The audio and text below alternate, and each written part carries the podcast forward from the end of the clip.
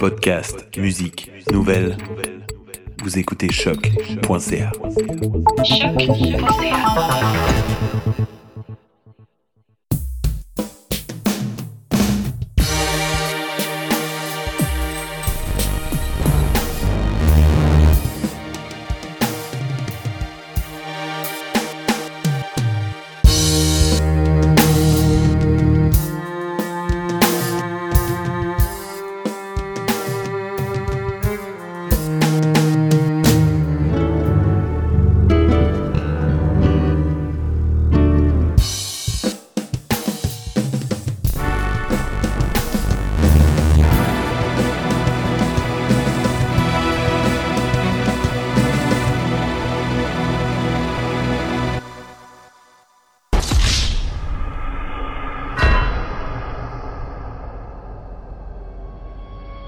peut devenir un peuple qui atteint à la dignité, puis qui se donne la taille, puis l'allure de quelqu'un collectivement de normal. Par exemple, moi, je suis écœuré de parler de la langue. Ça n'a pas de bon sens de parler de la langue, de placoter autour de la langue qu'on parle. Dans une société normale, elle se parle toute seule, la langue.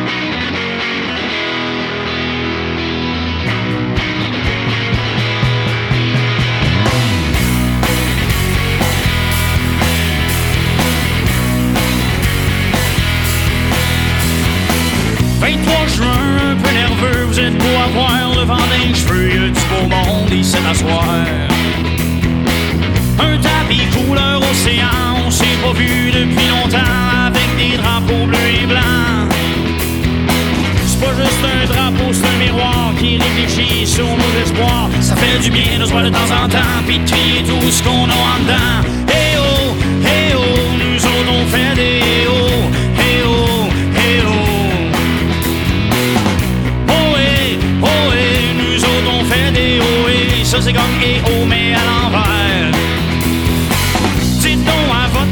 Je t'aime, demandez-lui qu'elle se dentine, faites-lui prout sur la bédaine. Ce soir on est tous frères et sœurs, va falloir y penser deux fois avant de se frencher à l'heure. Y'a ben du monde qui ont pris un coup avec toutes vos haleines de bière, on n'a pas bu puis on est sourd.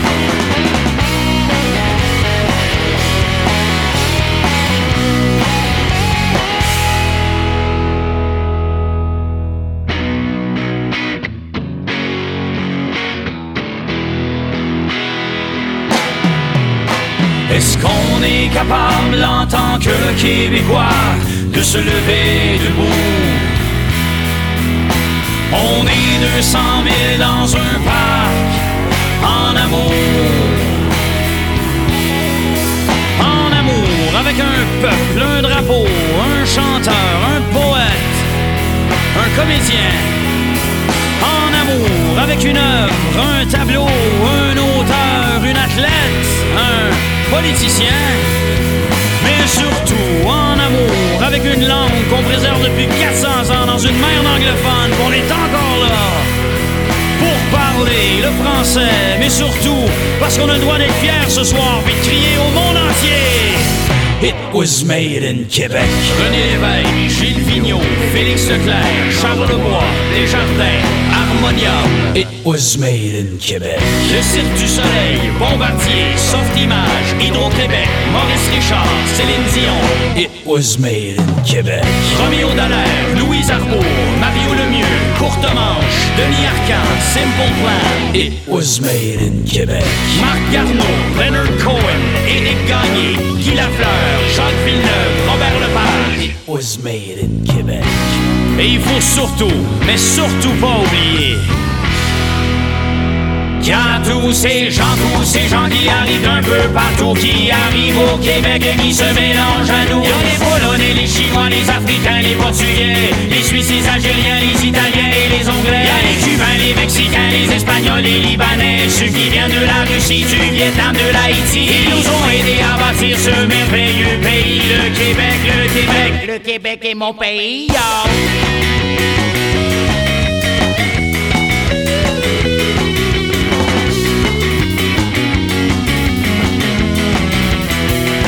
Fabriqué au Québec.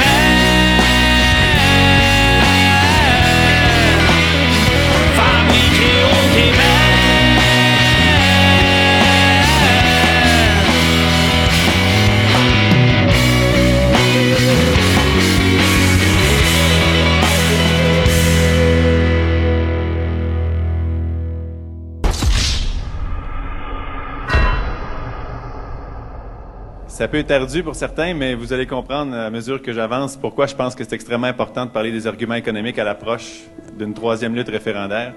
Et la bonne nouvelle, euh, de toute façon, pour ceux qui doivent partir un peu tôt, c'est que vous aurez vu le meilleur au moins, donc vous pourriez aller après. J'avais 10 ans au premier référendum en 1980. Donc, je comprenais pas exactement tout ce qui se passait. Évidemment, c'est vers 11 ans que j'ai tout compris. Mais au deuxième référendum, j'ai été un peu plus actif. J'avais 25 ans, j'étais étudiant en économie à l'époque et j'étais membre des économistes pour la souveraineté. Et déjà à l'époque, je trouvais qu'il fallait insister beaucoup plus sur les arguments économiques. Pourquoi je dis ça? Parce que la souveraineté, il y a, deux grands types de, de visions là-dessus. Soit c'est une cause de cœur, soit c'est une cause de raison. Ceux qui trouvent que c'est une cause de cœur et donc qui veulent parler plus de culture, de langue, d'identité, dont je fais partie, même si je suis économiste et financier, c'est vraiment mon clan, euh, la cause de cœur. Ceux-là, je pense, on les a plus ou moins acquis. Les, gens qui sont vraiment convaincus que notre culture, notre langue, notre identité et que notre histoire font en sorte qu'il faut devenir un pays, à mon avis, votent en majorité oui. Et les, les appuis de ce côté-là sont assez solides. Et donc, je pense que ce qui va nous faire gagner le troisième, c'est premièrement de conserver évidemment cette base-là de, gens qui pensent que c'est une cause de cœur, mais aussi ceux qui se demandent si on a les moyens de faire la souveraineté. À l'approche des deux référendums, en fait, on a vu les mêmes tactiques. C'était de faire peur aux gens avec l'économie, avec la finance. Et je pense que c'est là-dessus qu'il va falloir insister euh, à la prochaine lutte. Pardon. En fait, on peut déjà le faire, mais à l'approche du prochain référendum, il va, il va, vraiment falloir mettre ça au clair avec nos concitoyens qu'économiquement, le Québec a tout à gagner à devenir un pays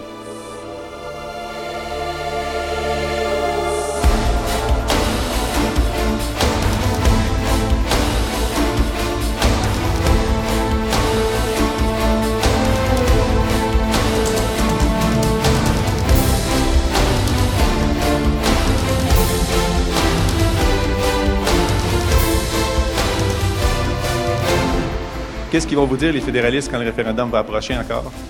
Ils vont vous arriver avec les mêmes techniques de peur sur la dette, sur la richesse relative, sur euh, la monnaie.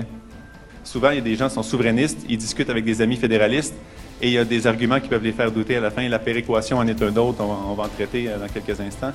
Donc, tous ces arguments-là sont faux, sont basés sur des, des choses bancales à la base. Donc, il faut les démonter quand on discute avec les fédéralistes là-dessus. Et moi, je suis convaincu que si le message passe suffisamment auprès de notre population et qu'on garde ceux, les romantiques qui, disent oui pour la culture et la langue, etc., et qu'on va chercher les pragmatiques, on va avoir une très forte majorité, pas 50 plus 1, une forte majorité.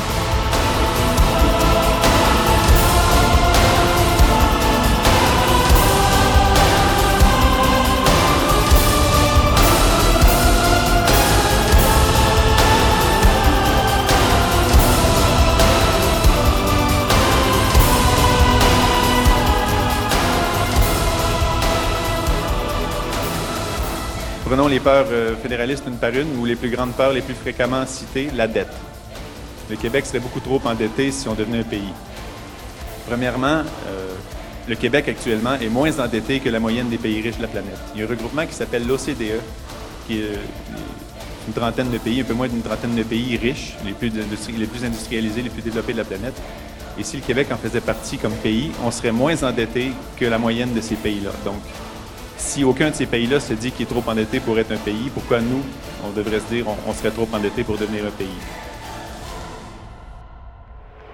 Je pense que c'est très, très difficile pour un peuple qui n'est pas dans la misère, qui ne connaît pas trop de merde, disons, de, prendre une décision, de prendre un risque, ouais.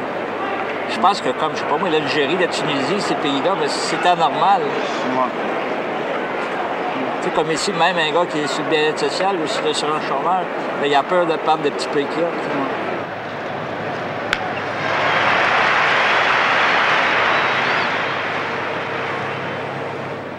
Euh, mais pour la personne qui n'est pas en chômage, qui euh, est bien nantie dans la vie au point de vue intelligence, euh, au point de vue chance aussi peut-être, et qui en fin de compte se trouve de l'emploi assez facilement, se trouve un bon emploi. il est bien rémunéré, il est satisfait assez de son sort. Il veut l'améliorer, mais ça va venir graduel de par son intelligence. Ou, qu'est-ce qu'il peut gagner dans tout ça? Il n'y aura pas un deuxième job, il n'y en a pas besoin de deuxième job. Non. Euh, le chômage, pour lui, ça ne l'inquiète pas. Euh. Antérieurement, on donnait plus qu'on recevait, mais dans le moment, on reçoit plus qu'on donne. Maintenant, il y a des services qu'on va quand même garder en commun. Oui, c'est ceux qui vont être payants. Oui. Est-ce qu'on ne sera pas obligé de payer le gros prix pour les garder, ces services-là en Pourquoi? Donnez-moi un. Mais je sais pas, les marchés, la, la, la, pièce, si vous voulez. Bon, leur argent. Ils parlent toujours de l'argent canadien. Il fait l'argent, le même argent. Comment on peut avoir le même argent? Contre nos autres provinces, ils, vont dire OK, Québec, on, rien, on va vous aider pareil. C'est impossible. Les hommes oublient plus vite la perte de leur père que la perte de leur argent. On ne peut pas être indépendant. On a besoin. À part de ça, penser qu'on peut être souverain, faire tout ce qu'on veut, mais que notre, argent soit le même argent que tout le Canada, ça, c'est pas acceptable. Qu'est-ce qu'ils pensent, non, dire une chose comme ça? Ça se fait pas, ça se peut pas. Les États qui ont été créés dans la servitude éprouvent non seulement de la difficulté, mais une véritable impossibilité à se constituer de manière à pouvoir vivre libres et tranquilles.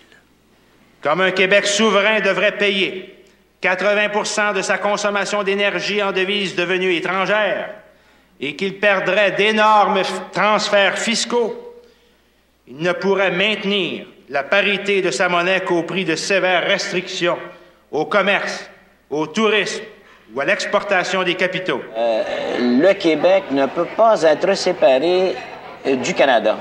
Il le pourrait, mais à quel prix? Je dis, les deux options sont valables, à mon avis. Mais il y en a une qui coûte beaucoup trop cher et qui euh, n'est pas nécessaire. En tout cas, m'envoyer ça, mais le jour qui pourra me répondre à quel prix, je voterai oui. Pour aller jusqu'à 100, à 125, à 150 000 pièces. 1 milliard 127 millions. 200 millions. Ça fait à peu près 1000 pièces par année par famille. 636 pièces par personne. 1000 pièces par famille de plus. 300 pièces par personne. 50 millions de dollars seulement qu'en 80-81. 350 pièces par citoyen. 15 milliards de dollars à peu près. 600 pièces par personne. De pas 5, mais 10 millions. 400 millions. Les anglophones, ils gagnent 7009. C'est 12% ça. Par rapport à 90 millions à peu près. Aux États-Unis, à côté de chez nous, 13 Moi, je dis que c'est 680, peu importe. En Angleterre, 12 C'est 11 de nos revenus. En France, 10 Les Allemands, 8396. Ça a augmenté de 760 Les Juifs, 9506. 35 de notre production laitière. 26% 50 cents in a dollar. Les Italiens, 6214. 14 milliards d'annoncés. que c'est 4 milliards de plus, ça. Quelque chose qui marche pas là-dedans. J'ai dit, il manquerait 680 millions. 4 à 5 millions. Ça représente 10 10 Des fois de 50 Où on paye 50% 50 sous de tout dollar dépensé. Ils ont sacré 400 millions. 250 piastres. 33 millions. Est-ce qu'on la ramène ici, 10 milliards? 10 millions, sans nous demander notre permission. C'est nous qui le payons. Est-ce qu'on la laisse en Ottawa, 10 millions? 116. Ça, c'est une augmentation. Ça prendrait deux piastres. Remettez-nous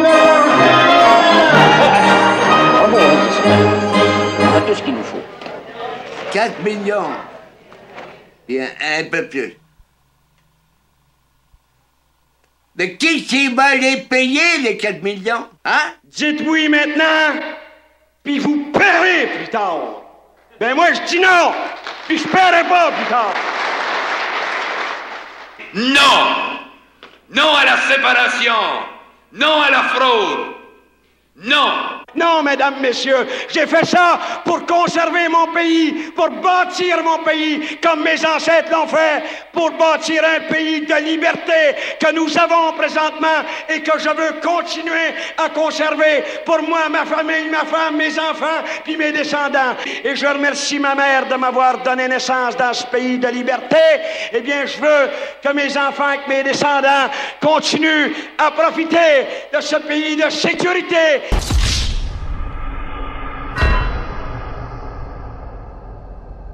Deuxièmement, on nous dit souvent, oui, mais vous allez devoir prendre votre dette fédérale, votre portion de la dette fédérale, donc ça va encore plus vous endetter. Mais comme je viens de dire, un bilan, ça a deux côtés, actif, passif. Qui dit dette dit actif aussi. Les impôts québécois ont servi à construire tout ce qu'il y a au Canada depuis le début de l'histoire du Canada. Il ne faut pas oublier ça. Et quand on va faire un bilan de tout ça, il y a des actifs hors, Canada, hors Québec pardon, au Canada qui vont nous revenir à nous de droit pour y avoir contribué à la hauteur d'à peu près 20-25 Donc cet argument-là que la dette fédérale viendrait nous étouffer en prenant notre portion, c'est absolument insensé puisqu'on a des actifs aussi hors Québec qui nous reviennent.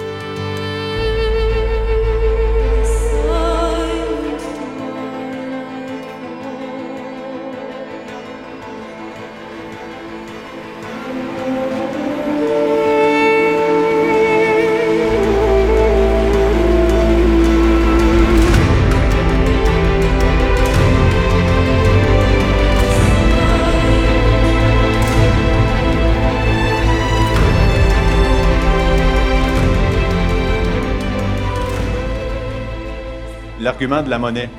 Est-ce que le Québec aurait un dollar canadien au lendemain du référendum gagnant? Et est-ce que le Canada nous autoriserait à utiliser le dollar canadien?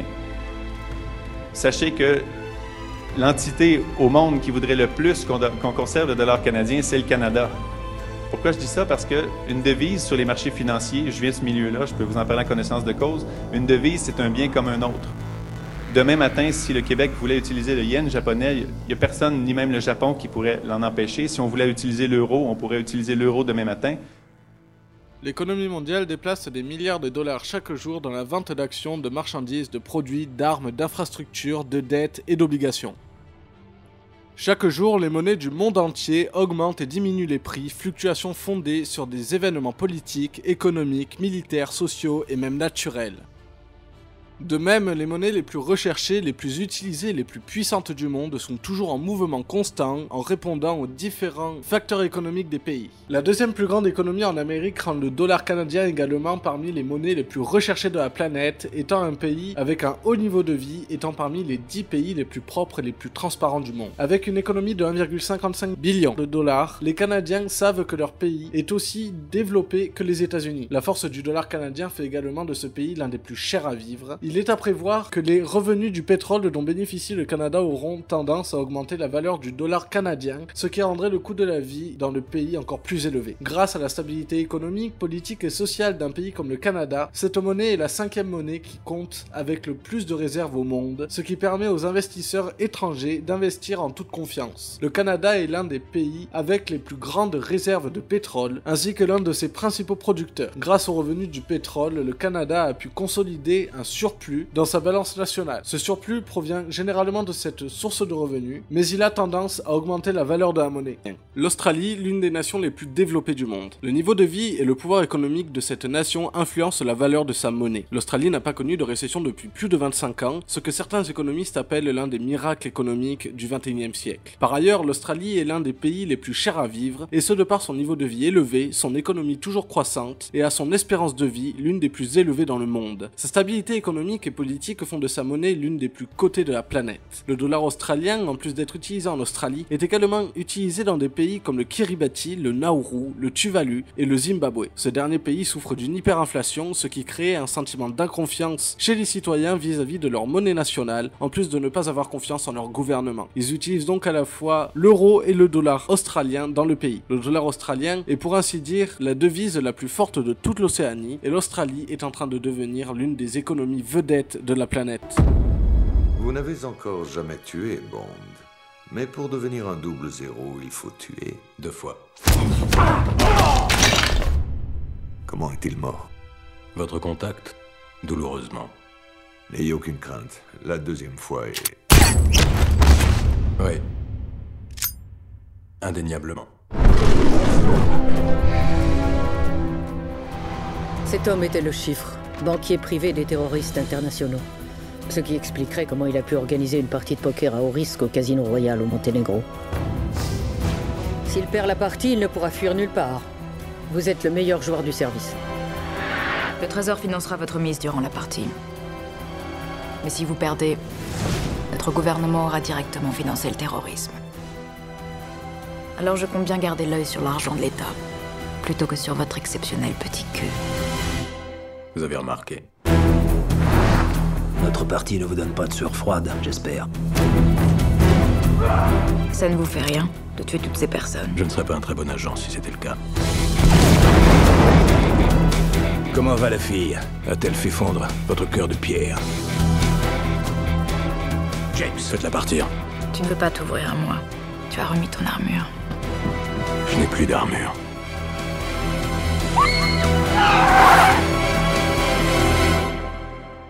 Tu me l'as arraché.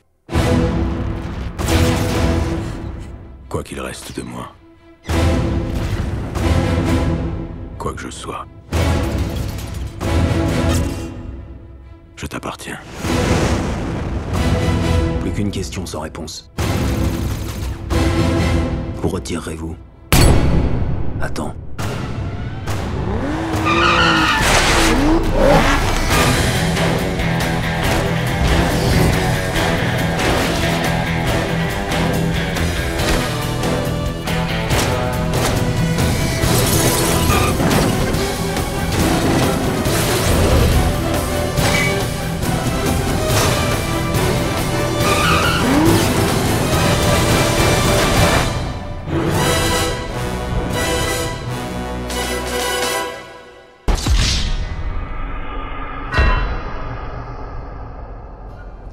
Avoir été souvent à New York, moi, dans une vie précédente, je peux vous dire qu'un appartement à trois pièces là-bas qui coûte 4 millions de dollars, il faut avoir un bon salaire pour, pour, euh, pour l'acheter. Sauf que ces espèces de comparaisons simplistes-là ne vous diront absolument pas euh, ce qu'il en est du coût de la vie. Et donc, si on vous dit que vous êtes 40% plus riche dans un tel État, mais que ça coûte 60% de plus vivre, vous n'êtes pas plus riche en bout de ligne. Autre argument qu'ils vont souvent utiliser, c'est la péréquation, la fameuse péréquation. Ça, c'est souvent un argument final pour un fédéraliste. Vous, dépendez de la péréquation, euh, donc euh, si vous vous séparez, vous allez perdre. Le Canada n'en a pas la, la recette magique. hein. Vous savez que dans les pays de l'OCDE, pour revenir à eux encore, la plupart des pays ont un système de péréquation et le Canada est l'avant-dernier plus chiche en termes de péréquation. C'est même pas 1% du PIB qui est réparti comme ça, alors que dans des pays comme le Japon, la Norvège ou même le Mexique, c'est jusqu'à 4% du PIB qui est réparti comme ça. Donc, c'est pas une recette magique canadienne, premièrement. Et deuxièmement, le Québec, on dit souvent qu'il est le principal bénéficiaire de la péréquation. Et là, les fédéralistes vous disent euh, tant de milliards sont versés au Québec, donc vous dépendez fortement de la péréquation. Si on prend le chiffre glo- global, pardon, c'est vrai qu'il est assez élevé. On est 8 millions, presque 8 millions, 7,9 millions de Québécois actuellement. Si vous multipliez ce chiffre-là par quel que soit le chiffre de péréquation par personne, ça donne un gros chiffre. Mais si vous regardez la péréquation par personne, on est l'endroit au Canada qui en reçoit le moins par personne, si on exclut l'Ontario qui vient tout juste de commencer à en recevoir. Donc, de toutes les autres provinces, de tous les territoires canadiens qui reçoivent la péréquation, le Québec, par personne, est celui qui en reçoit le moins. Les fédéralistes ne vous le diront pas, ça. Ils vont préférer brandir le chiffre global.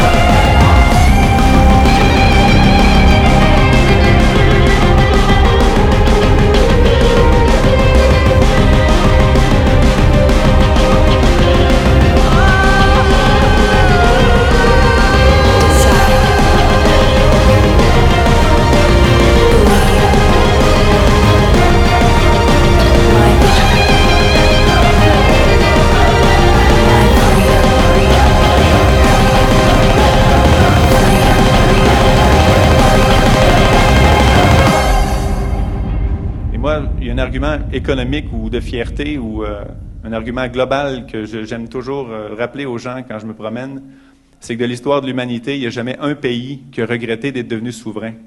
C'est jamais arrivé dans l'histoire. Tous ces pays-là, il n'y en a pas un qui s'est dit j'aimerais donc redevenir un canton ou une province ou un territoire de mon maître précédent. C'est jamais arrivé. Et aucun de ces territoires-là n'était aussi riche et diversifié que ne l'est le Québec en ce moment. Fusion entre Québec solidaire et Option nationale. Les deux partis euh, souverainistes qui vont donc fusionner à l'Assemblée nationale. Ça vient tout juste d'être confirmé. Pas nécessairement une grosse surprise parce qu'on savait qu'il y avait des discussions.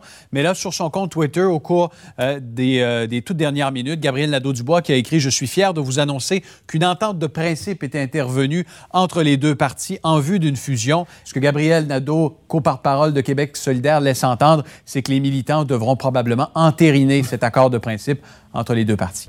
Option nationale, je ne vais pas être plate, là, ça n'existe plus. C'est juste plate. Tout ce que ça fait aujourd'hui, c'est une toute petite jambette au PQ, parce que comme Option nationale, c'est des souverainistes issus du PQ, la logique aurait été qu'ils retournent au PQ, puis là, finalement, c'est Gabriel Nadeau-Dubois qui les a ramassés. Mais c'est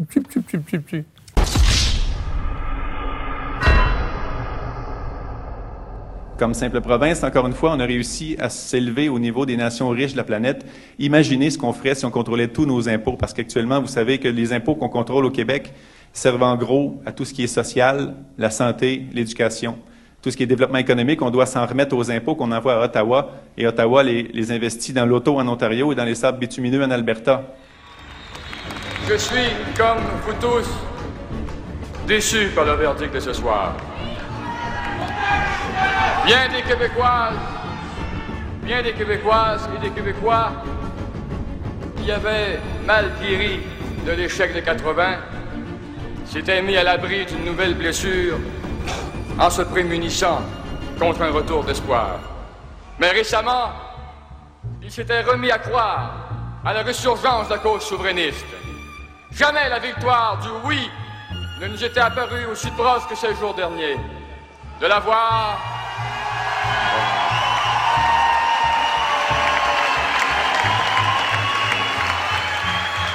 de la voir se dérober à l'instant même où on croyait la saisir. Cela fait mal. La démocratie, il faut se le rappeler ce soir, la démocratie est le fondement de tout. Depuis le début, René Lévesque a fondé son combat sur le respect des valeurs et de la règle démocratique. Comme nous l'avions tous fait en 80, nous devons maintenant nous incliner devant la volonté exprimée par une majorité, si minime soit-elle, de nos concitoyennes et de nos concitoyens. Au moment où Lucien Bouchard devient président du Parti québécois et conséquemment Premier ministre, le Québec est déjà isolé. Il est acculé au pied du mur au plan fiscal. Toutes les autres provinces ont commencé à s'attaquer à leur déficit depuis 1992. Certaines l'ont même déjà équilibré et commencent à annoncer les réductions d'impôts sur le revenu. Alors, au moment où on constate que l'État du Québec est menacé de s'affaisser sous le poids des dettes, nous avons le devoir de nous ressaisir. Pour Lucien Bouchard, il faut incorporer le projet d'assainissement des finances publiques au discours nationaliste. Quand on aura rétabli les finances du Québec sur des bases solides, on pourra faire tout ce qu'on voudra collectivement, on pourra faire ce que nous aurons décidé démocratiquement. Si on décide que c'est la souveraineté, ce sera souveraineté, qu'on va la réussir. Si on décide que c'est autre chose, ce sera autre chose, puis on va réussir. C'est la démocratie du Québec qui va décider. Au remaniement ministériel de janvier, le premier ministre met aux finances quelqu'un qui n'appartient pas à la gauche du parti, Bernard Landry. Militant de la première heure, Landry est celui qui aura la tâche ingrate de passer le balai après la fête des dépenses publiques que furent les années 70 et 80. Mais Bouchard ne veut pas procéder à grands coups de hache comme on l'a fait en Ontario et en Alberta. Il cherche un consensus. Le premier ministre du Québec, M. Lucien Bouchard. C'est pour ça qu'il convoque un sommet baptisé la Conférence sur le devenir social et économique du Québec en mars. 16 sous sur chaque dollar. Ça, c'est le trou dans la poche de la grande famille québécoise d'aujourd'hui. Le trou, c'est le service de la dette. C'est l'argent qui nous échappe chaque année en pure perte. Et chaque année qui passe, avec un déficit supplémentaire, contribue à agrandir le trou. Chaque année, un point de couture de moins. Et le trou n'a pas fini de s'agrandir. Si on continuait à laisser nos coutures s'effilocher, ce serait demain 18 sous, peut-être 20 dans quelques années, qui nous échapperaient. Arrivé au sommet avec le projet d'équilibrer les dépenses courantes en deux ans, Il en ressort avec un consensus pour éliminer tout déficit en quatre ans. De son côté, le gouvernement s'engage à voter une loi anti-déficit. Les modalités des compressions seront connues dans le premier budget Landry. Avec cet échéancier, nous serons parvenus à équilibrer notre budget sans nous déchirer, mais au contraire, en nous épaulant les uns les autres. Nous y serons parvenus sans démanteler nos instruments collectifs, mais au contraire en les ayant réinventés, en les ayant remis sur les rails. Nous y serons parvenus sans déchiqueter notre filet social, mais en le tissant autrement, plus intelligemment. Au budget du mois de mai, le ministre Landry a maintenu les objectifs énoncés au sommet, c'est-à-dire pour l'exercice financier 96-97, un déficit de 3,2 milliards. Et puis il baisse ensuite à 2,2 milliards l'année suivante, à 1,2 milliard pour l'exercice financier 98-99, et puis enfin pour 99 l'an 2000, un déficit de zéro. Il n'y aura pas de nouveaux impôts directs, mais l'État trouvera de nouveaux revenus en resserrant certains avantages fiscaux et aussi par la lutte à l'évasion fiscale, entre autres. Pour atteindre l'objectif d'un déficit zéro en l'an 2000, il faut déjà cette année réaliser des économies de 2 milliards 245 millions, c'est-à-dire geler les dépenses au niveau de l'année dernière, ça c'est déjà une épargne d'un milliard 166 millions, et puis ensuite réduire les dépenses réelles d'un milliard 79 millions. Pour mettre toutes les chances de son côté et même se donner une marge de manœuvre, le ministre Landry y est allé de prévisions de croissance et de revenus très conservatrices. Le présent budget est donc basé sur une hypothèse de croissance économique de 1% en 96 au Québec. Cette hypothèse est très conservatrice par rapport à la prévision des experts du secteur privé qui est plutôt de 1,4 Nous ne voulons pas qu'une mauvaise surprise vienne en cours d'année nous empêcher d'atteindre notre objectif exigeant de réduction du déficit. Les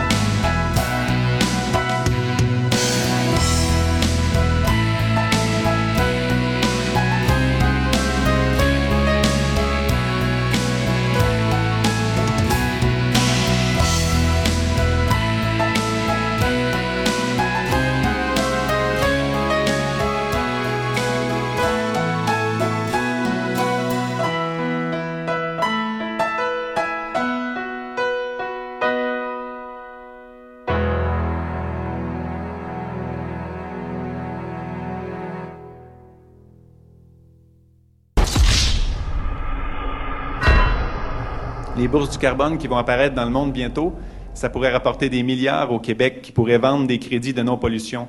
Alors que comme simple province canadienne, le Québec devra payer sa cote-part de la pollution canadienne. Donc on devra payer au lieu de recevoir.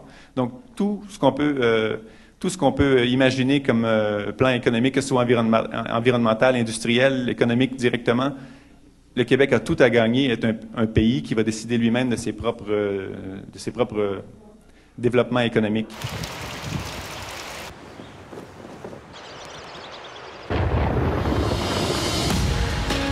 L'énergie a toujours été au cœur de qui l'on est. Et depuis 60 ans, on voit grand.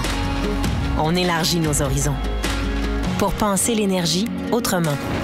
Le gaz naturel fait partie de notre métier et on travaille aussi à développer d'autres formes d'énergie. Du vent, au soleil, en passant par les poubelles, on continue d'ouvrir notre esprit pour donner à nos clients les moyens de consommer mieux et moins et bâtir ensemble un avenir énergétique plus responsable. En gardant nos couleurs et en restant fidèles à nos valeurs, on fait partie du mouvement. On met nos énergies en commun pour entretenir la flamme et devenir Énergir, le nouveau gaz métro. You require more Vespine gas.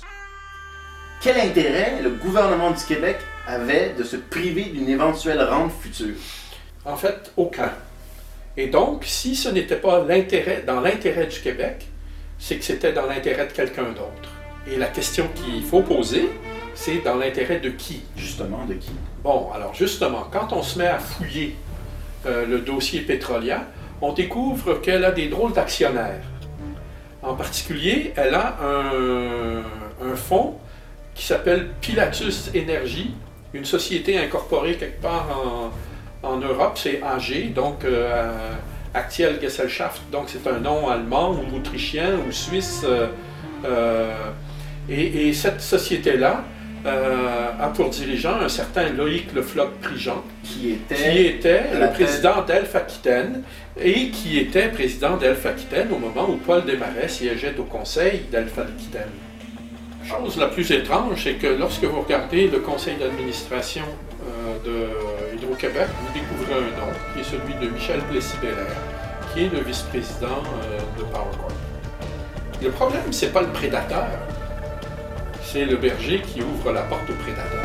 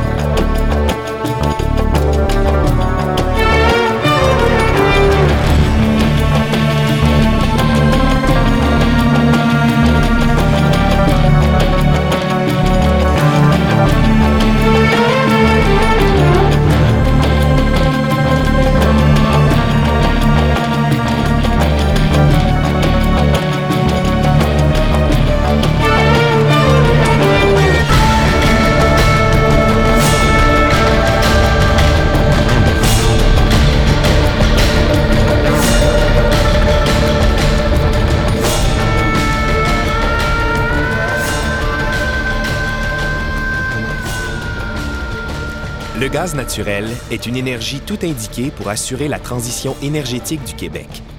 C'est l'énergie fossile qui émet le moins de CO2, de polluants et de particules fines dans l'atmosphère. Le gaz naturel est appelé à jouer un rôle important dans la décarbonisation du Québec et dans son développement économique, particulièrement celui des régions éloignées. C'est pourquoi le gouvernement souhaite accroître la production de gaz naturel renouvelable et développer un réseau d'approvisionnement en gaz naturel liquéfié. Grâce à l'augmentation des capacités de production, des régions non desservies de la côte nord et du nord du Québec pourront être approvisionnées en gaz naturel liquéfié. La disponibilité accrue de cette énergie permettra aussi d'approvisionner les stations de ravitaillement de la Route bleue ainsi que des entreprises minières dont les opérations sont présentement assurées par le diesel. Le groupe Maître chez nous 21e siècle a présenté ce matin une déclaration dans laquelle il est réclamé que le gouvernement se réapproprie les ressources du Québec. Hydro-Québec a démantelé sa division gaz et pétrole depuis six ans et le regroupement est d'avis qu'un débat doit s'engager sur la possession des ressources. Au nombre des signataires, l'ex-premier ministre du Québec Bernard Landry et notre invité ce soir, l'ancien président du Mouvement des Jardins, président du Mouvement d'éducation et de défense des actionnaires Claude Bélan. Bonsoir, M. Bélan. Bonsoir, M. Fillon. Est-ce qu'on doit comprendre que le groupe auquel vous participez, parce que vous avez signé cette déclaration ce matin, est-ce que cette déclaration, c'est une demande de nationalisation du gaz et du pétrole du Québec? C'est une demande de faire en sorte que nos ressources naturelles, qui est un droit de propriété. L'Organisation des Nations Unies a, reconnu ça il y a déjà longtemps, depuis 1962, que l'exploitation des ressources naturelles, c'est une question qui touche le droit de propriété et le droit de propriété collectif. Il reste à débattre, puis on l'a fait dans les années 60, Comment on fait ça, nous, de conserver la propriété collective de nos ressources stratégiques, je dirais. Mais propriété collective n'égale pas propriété étatique. Bien, ça peut être l'État lui-même ou ça peut être par la formation d'une entreprise dont la population est propriétaire par l'intermédiaire de l'État, l'Hydro-Québec par exemple. C'est pas le ministère des, des, des, ressources naturelles qui, qui, qui exploite l'hydroélectricité. C'est une, entreprise qu'on a créée avec des gens extrêmement compétents. Tu on ne croit pas ça, mais ce que Reagan disait, les bonnes têtes, ils ne sont, pas, sont pas dans l'État. Les bonnes têtes, ils sont dans le privé. Alors, euh, il, faut, il faut privatiser. Mais c'est pas vrai. Chez nous, c'est pas vrai en tous les cas. Parce que au moment de la Révolution tranquille, il y avait une conviction et que M. Lesage nous expliquait très bien. M. Lesage nous disait, au Québec, on, est un grand peuple, mais on n'est pas nombreux. Et on a besoin de notre État, comme d'ailleurs bien des pays en, Amérique du Sud euh, réalisent aujourd'hui. On a besoin d'un État pour être, prendre possession au nom de la collectivité de nos ressources essentielles. Est-ce que c'est encore vrai 50 ans plus tard? C'est encore vrai 50 ans plus tard, mais le pire, c'est qu'on n'a jamais décidé le contraire. La population n'a jamais décidé le contraire. Alors, alors souhaitez-vous, comme en 1962, qu'il y ait une élection, consultation sur cette question? Ou un référendum. J'aime bien le référendum, moi, parce que c'est très pédagogique. Il y a un oui et un non. Ça permet aux gens de vraiment comprendre les enjeux. Si je me fie à la conférence de presse de ce matin, tous ceux qui ont signé la déclaration la réaction des Québécois disent non, écoutez, si aujourd'hui le Québec a une, richesse, une notoriété, et ça j'ai vécu ça comme euh, chef de chez Desjardins, moi, quand on faisait le, tour des marchés, euh, l'Hydro-Québec, la Caisse de dépôt de placement, le mouvement des jardins qui appartient en fait à la population, euh, le, Fonds de solidarité, pour eux, c'était inscrit dans un modèle qui nous rassemblait et qui nous ressemblait et qui faisait de nous un pays, un coin de pays dynamique. Ma question est brutale. Est-ce que c'est pas de la nostalgie? Ben non, on a ça, on a besoin de cette solidarité de plus en plus parce que c'est pas vrai. Dans le temps, là, moi je l'ai vécu la Révolution tranquille. La Révolution tranquille, elle a, ce projet de social-démocratie et d'un État fort donnait un sens à tous nos agissements. Moi, dans le monde coopératif, dans les gens qui travaillaient, on travaillait tous dans le même sens. Aujourd'hui, c'est quoi le sens de nos activités? C'est l'enrichissement individuel. Euh, on voit ce que ça donne. Et on a besoin au Québec ici de certaines de nos ressources qui doivent appartenir à la collectivité au profit de l'ensemble de la collectivité. Ça m'apparaît essentiel. C'est pas de la nostalgie, c'est de la stratégie. L'industrie dit euh, attention, il y a des risques. Il y a des risques à aller trouver le gaz, il y a des risques à aller trouver le pétrole. Est-ce que si c'était l'État qui était propriétaire, que ce soit majoritaire ou à 100% est-ce que ce serait pas de faire prendre aux, citoyens et aux contribuables québécois des risques? Bien, ils les prennent de toute façon. Euh, que ça soit exploité par des intérêts particuliers, des intérêts privés, le risque est là si ça pollue euh, la nappe euh, de l'eau, etc., euh, qui, va, qui va assumer le risque? Est-ce que ça ne sera pas une raison pour briser le contrat en disant il n'y a pas d'argent à faire ici, nous on s'en va? Ce n'est pas du tout la même approche quand c'est l'État qui prend la responsabilité. lui-même ou à travers une corporation qu'il a créée, évidemment, cette responsabilité, il est obligé de la partager avec la collectivité. Là, il est beaucoup plus prudent. C'est quoi le bon modèle? Parce qu'on a beaucoup parlé du modèle norvégien depuis quelque temps, 51 de, de, de l'actionnariat, par exemple, d'une société comme Statoil. Est-ce que c'est ça, le, le modèle d'avenir, à votre avis, ou 100 comme au Mexique ou comme Hydro-Québec? Ben, je pense que l'expérience qu'on a de la Révolution tranquille, on célèbre cette année 50 ans de Révolution tranquille, on a appris beaucoup de choses. On est capable de l'adapter aux réalités nouvelles d'une mondialisation, ça, c'est certain. Mais je pense qu'on a suffisamment d'expérience, nous, des défis du Québec, dans l'Amérique du Nord. On n'est pas dans, euh, le même environnement que le pays, les pays norvégiens ou les autres.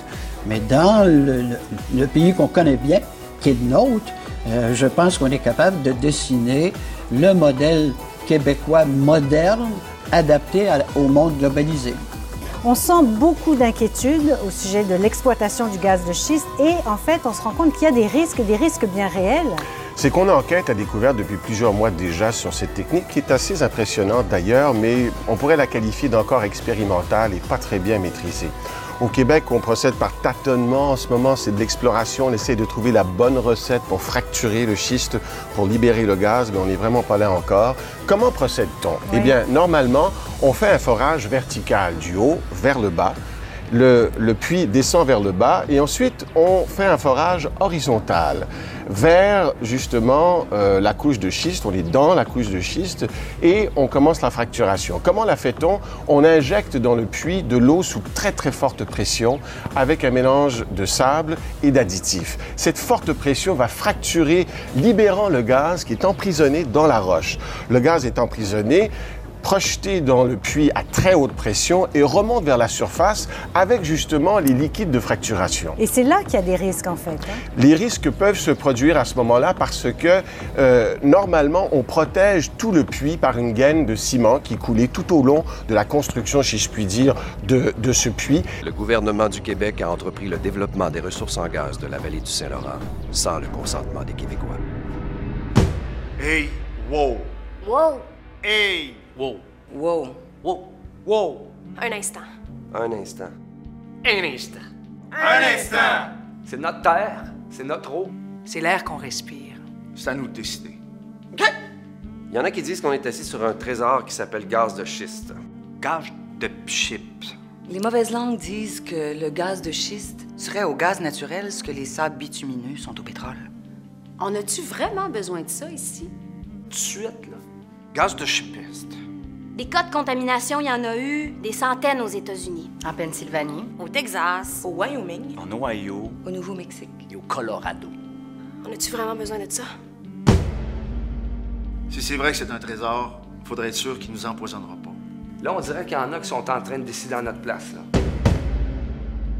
On parle de 20 000 puits. À 100 mètres des maisons. Entre Montréal et Québec. Avec le bruit, la poussière. Puis entre le fleuve, puis la vin camionnage, le massacre du paysage. À grandeur de la vallée du Saint-Laurent.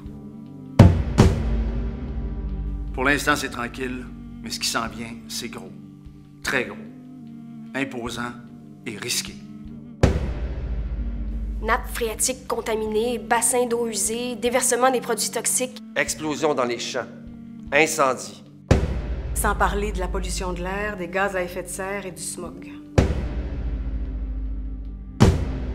Pollution de l'air, pollution de la terre, pollution de l'eau. Ça devient quasiment une chanson à répondre. Sauf que dans une chanson à répondre, t'en as des réponses. On a-tu vraiment besoin de ça? Il y a beaucoup de questions. Légitimes, mais pas encore beaucoup de réponses. On n'est pas contre. Tout ce qu'on dit, c'est que c'est à nous de décider. Il y a trop de précautions à prendre pour qu'on prenne pas le temps de s'assurer que les choses vont se faire proprement. Proprement. Proprement. Proprement. Et dans notre intérêt et dans notre intérêt. Vespine Geyser exhausted.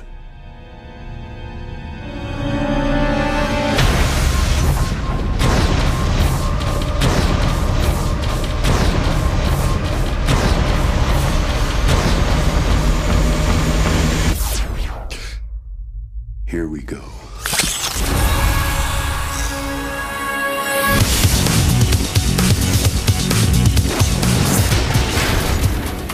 Are you, fellas? It's him. Do we proceed? Yes. He is still Only human.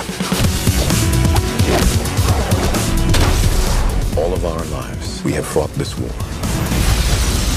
Tonight, I believe we can end it. That's a nice trick. Huh. Upgrades. Mr. Anderson. Surprised to see me? So now he's found a way to copy himself. Now there's more than one of them. A lot more.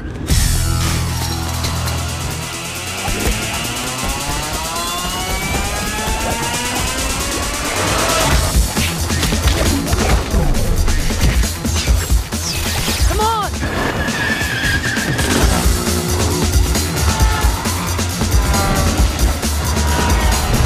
The machines are digging. They're boring from the surface straight down to Zion. There is only one way to save our city. Neo.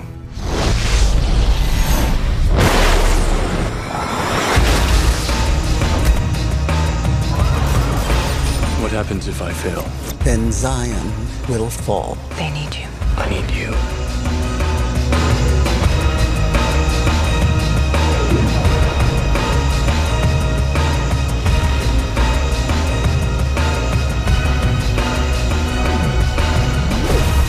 If the prophecy is true?